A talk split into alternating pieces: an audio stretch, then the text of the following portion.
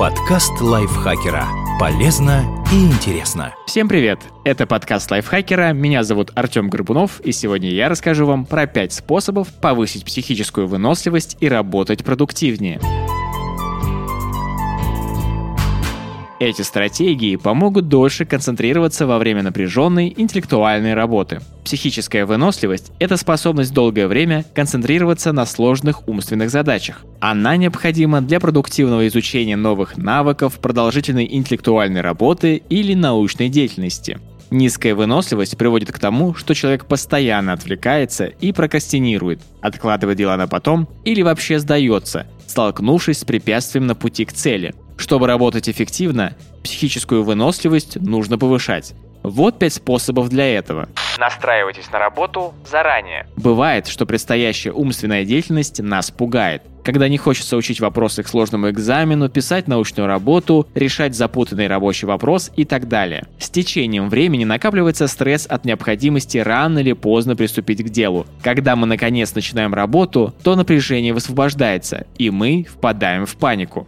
Этого исхода можно избежать. Представляйте заранее, как вы сядете и займетесь намеченными задачами. Составьте примерный план действий. Возможно, это будет вызывать у вас стресс. Это нормально. Если вы испытаете напряжение во время репетиции, то во время самой деятельности будет гораздо спокойнее и продуктивнее – потому что вас не будет сковывать страх. Отдыхайте вместо того, чтобы отвлекаться. Когда мы сталкиваемся с проблемой во время умственной работы, нам часто хочется отвлечься, проверить соцсети, посмотреть в телевизор. В общем, прокрастинировать. Так устроена наша нервная система. Она относится к каждому препятствию как к угрозе и сразу включает инстинкт бегства. Но прокрастинация не помогает решить проблему. Это пустая трата времени, которая только усиливает стресс. Поэтому в подобных случаях лучше просто отдохнуть вместо того, чтобы уткнуться в телефон. Присядьте и мысленно отключитесь от проблемы. Ничего не делайте в течение нескольких минут. Когда почувствуете, что готовы, снова примитесь за дело.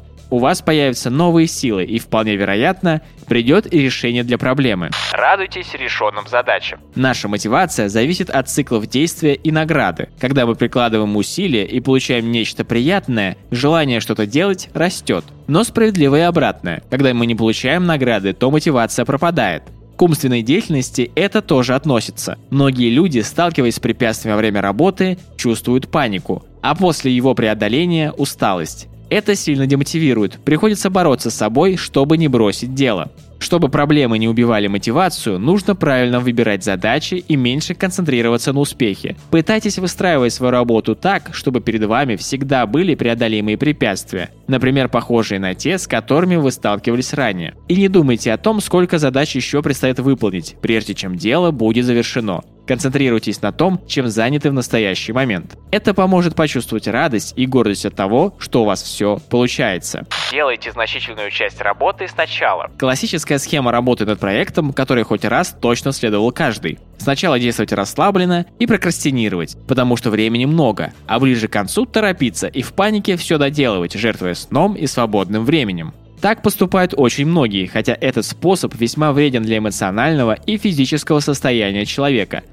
Гораздо логичнее действовать наоборот. Выполнять большую часть работы в начале, чтобы в конце, когда сил становится меньше, задач было уже не так много. Сокращайте время, отведенное на работу. Казалось бы, за целый трудовой день можно успеть больше, чем за несколько часов. Но на деле для многих людей это не так. Все из-за прокрастинации. Постоянное желание отвлечься мешает продуктивности и способствует появлению стресса. Ведь минуты и часы идут, а прогресса нет. И эту проблему не решить увеличением времени, отведенного на труд. Это приведет только к большей прокрастинации. Нужно поступать наоборот. Ограничить себя несколькими часами и пытаться быть как можно более эффективным в это время. Такой вариант гораздо лучше, чем с переменным успехом работать целый день. Если прокрастинация все время пробивается, уменьшите время. Не бойтесь не успеть. Если вам не удается выполнить все за 4-5 часов сфокусированного труда, то, скорее всего, не получится и за день. Подкаст лайфхакера. Полезно и интересно.